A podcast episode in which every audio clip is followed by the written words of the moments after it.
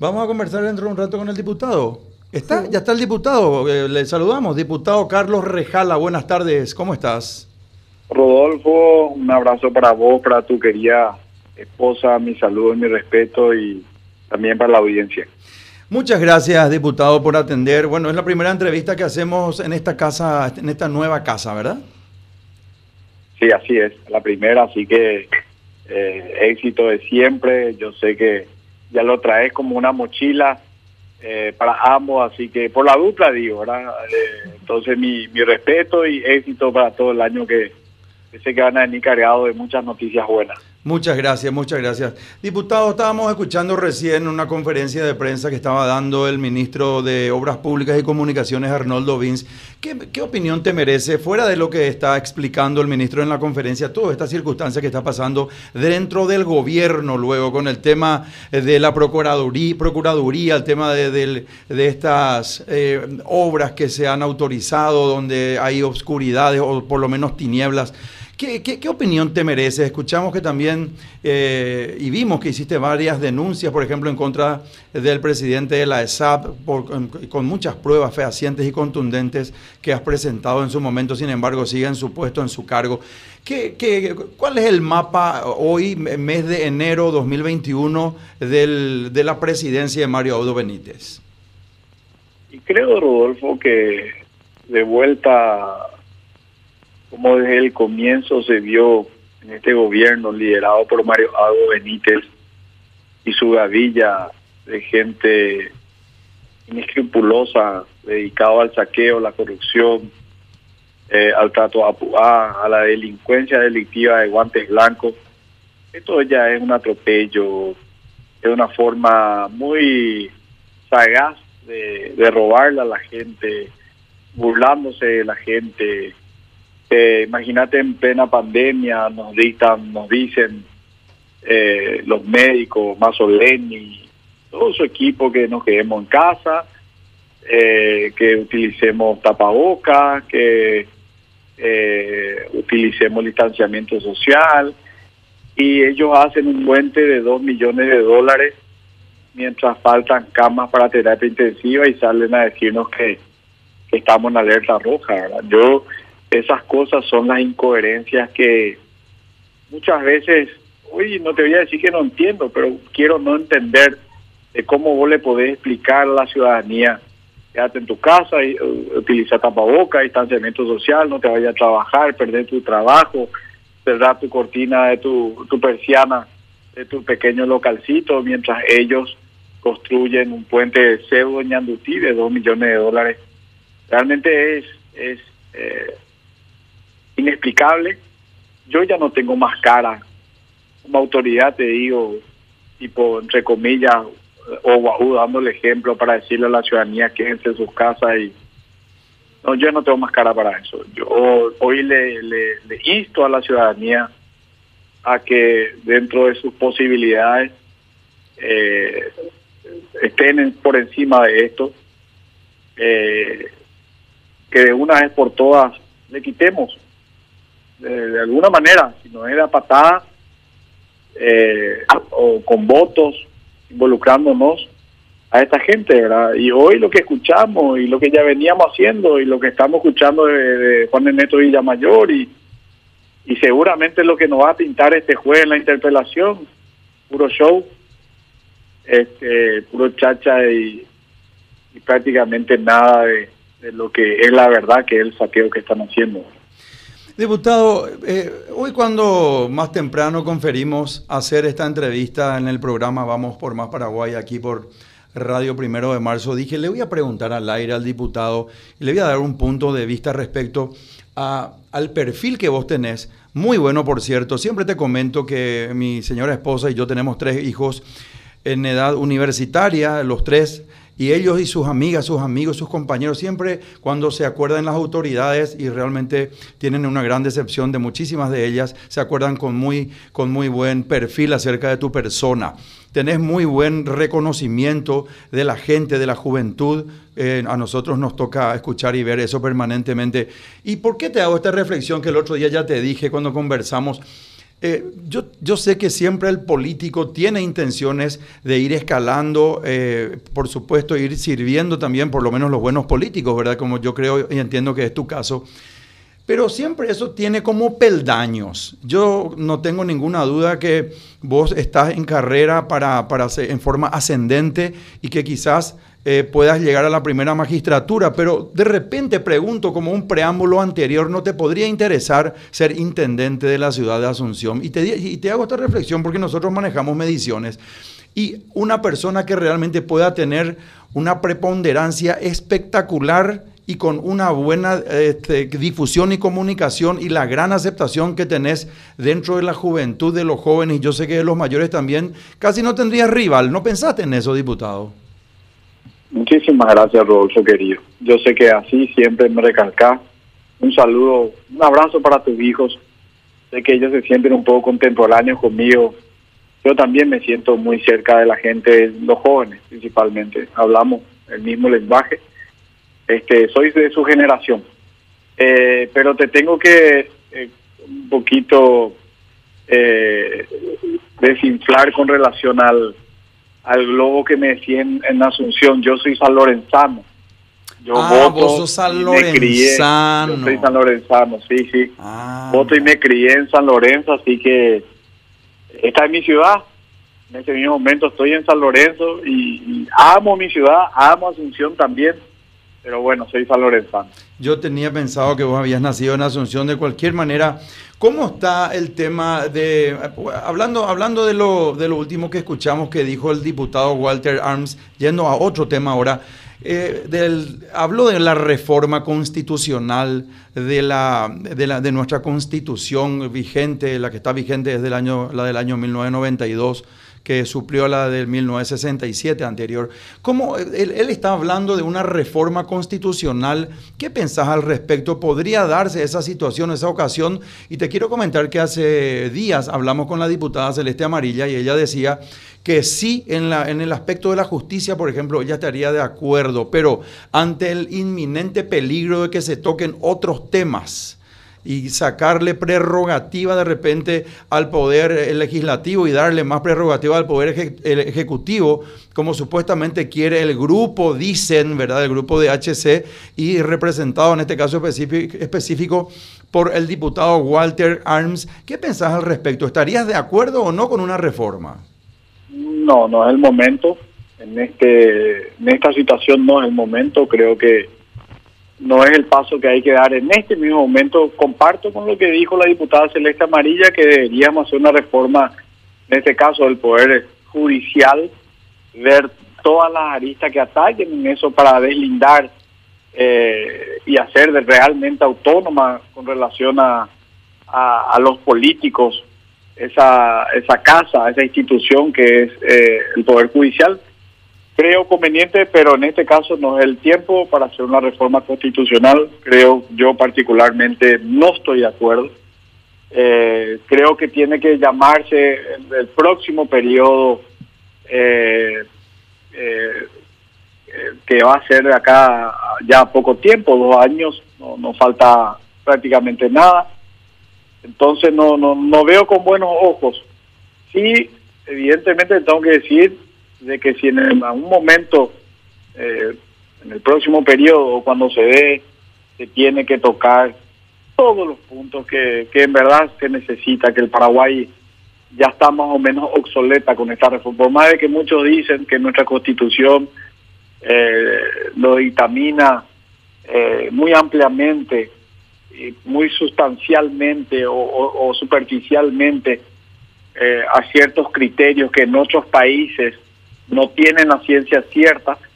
Por más de eso, yo creo que ya es temporánea, yo creo que tenemos que tocar a profundidad, pero eh, no es el momento, eh, no, no están dadas las condiciones y, el tiempo, el timing para hacerlo en este periodo Sí, sí, diputado, quiero hacer un, una circunstancia de una supuesta varita mágica contigo y mañana miércoles a las 7 de la mañana vos amaneces como presidente de la República del Paraguay.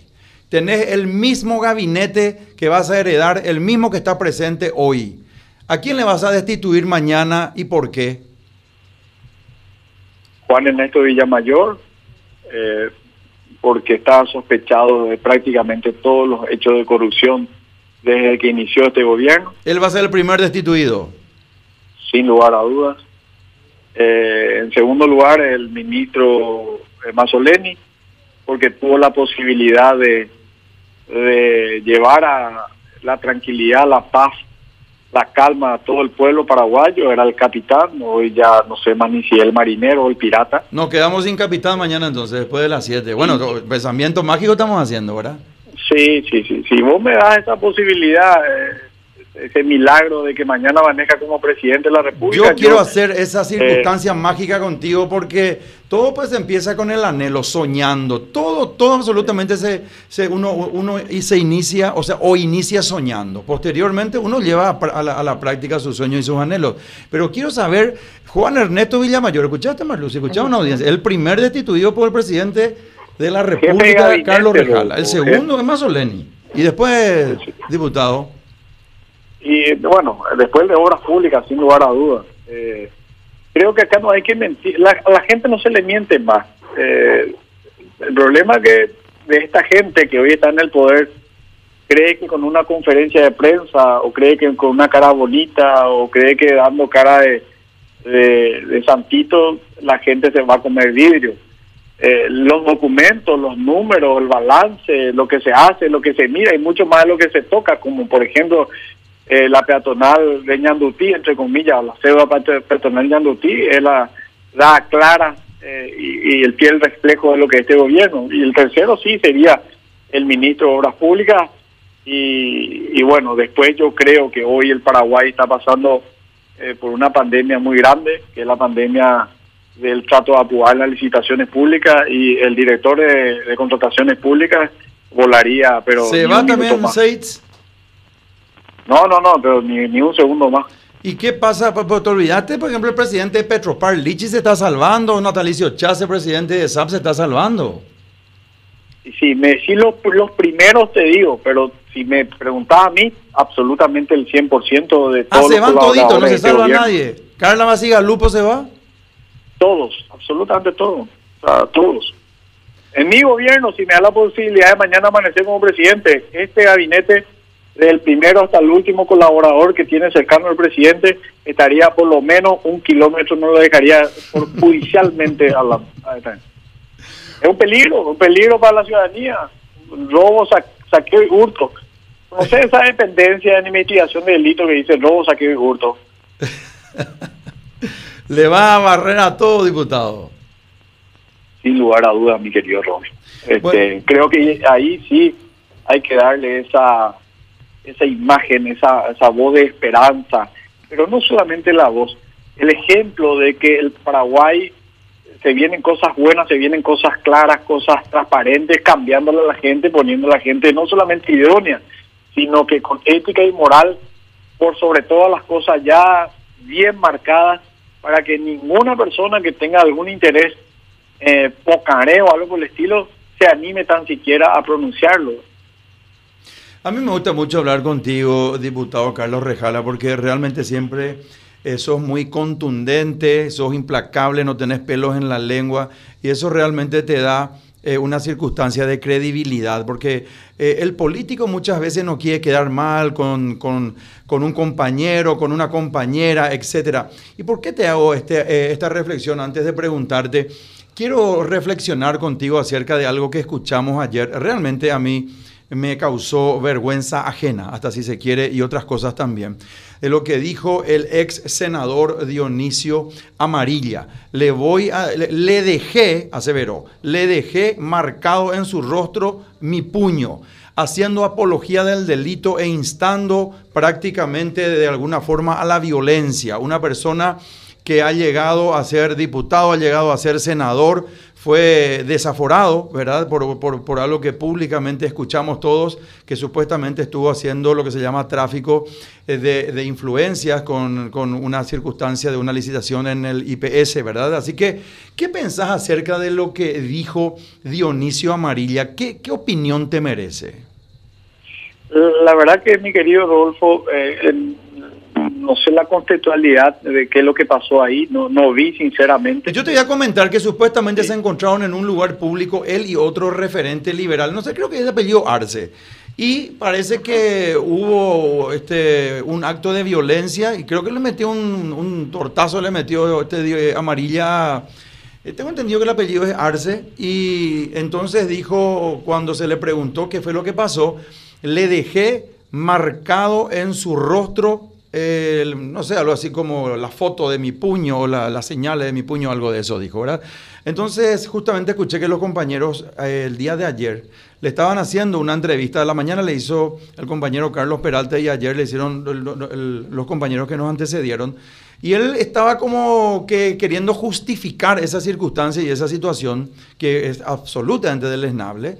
Yo creo que si alguien comete un error, lo mínimo que tiene que hacer para restituir ese error, lo primero es reconocer el error. Sin embargo, él estaba diciendo que la política es apasionada, no sé, queriendo, queriéndonos tratar de tontos a todos, ¿verdad?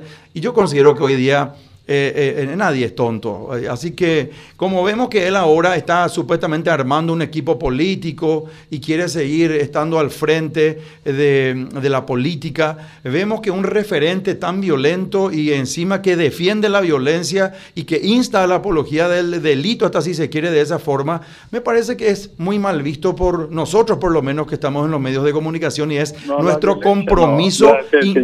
Entonces, entonces queremos saber tu punto de vista, diputado.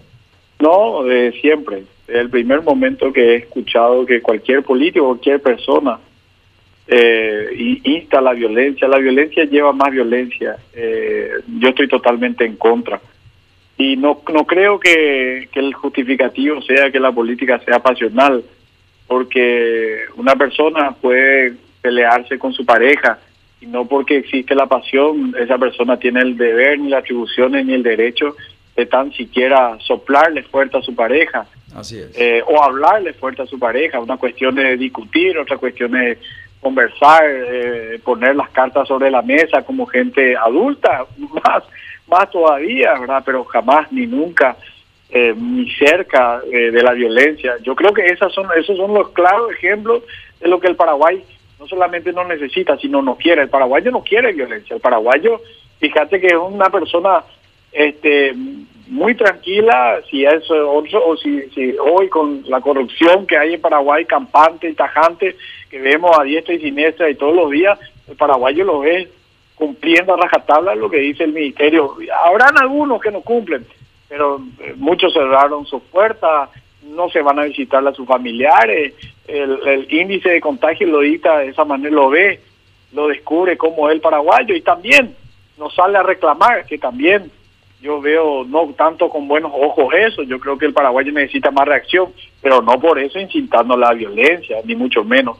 En ese sentido, me tienen totalmente en contra a mí eh, las personas que, que instan o incitan a la violencia. Realmente yo estaba apesadumbrado escuchando y quiero reflexionar este tema contigo, diputado, y con la audiencia también. Cuando fehacientemente quería defender absolutamente lo indefendible Dionisio Amarilla.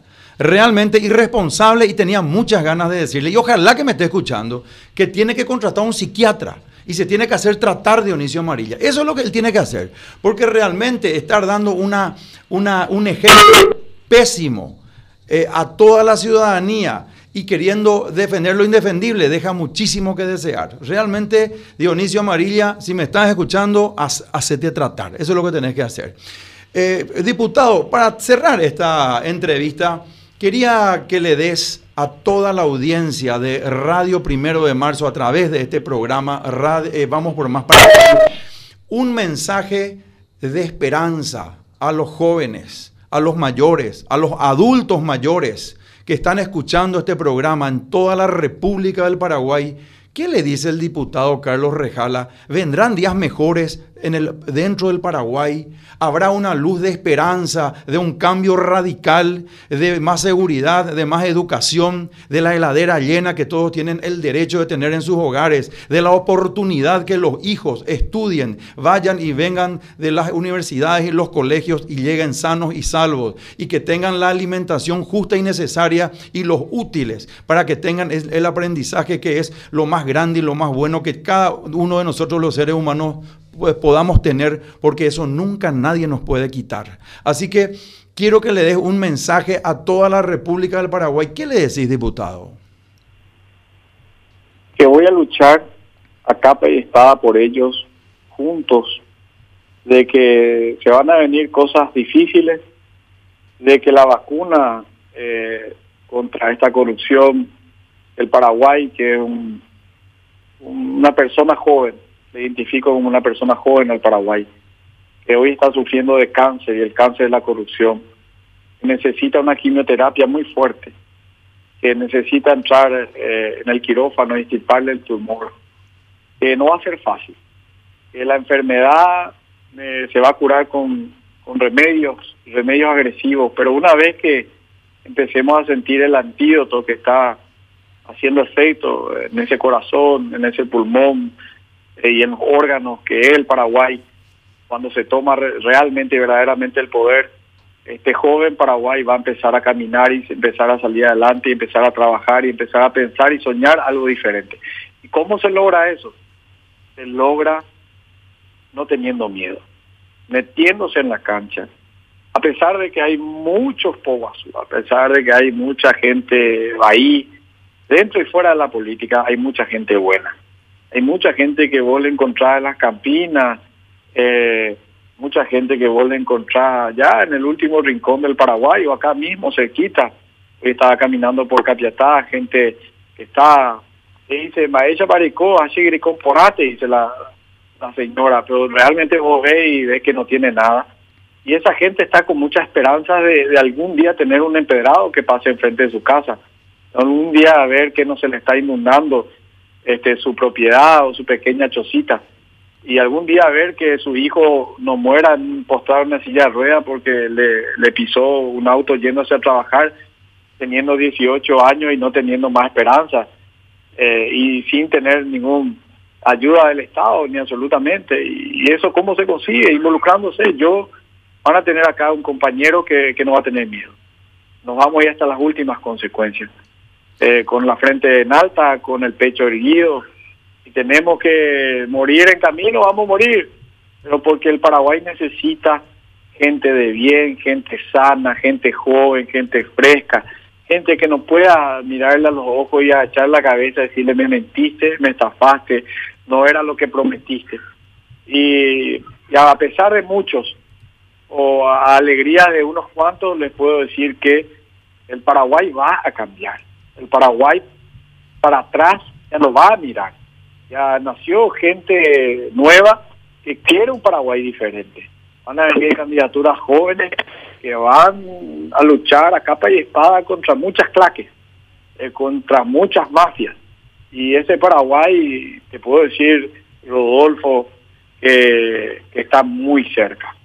Y en las próximas elecciones no van a ser para unos pocos, van a ser para las próximas generaciones y que son nuestros hijos.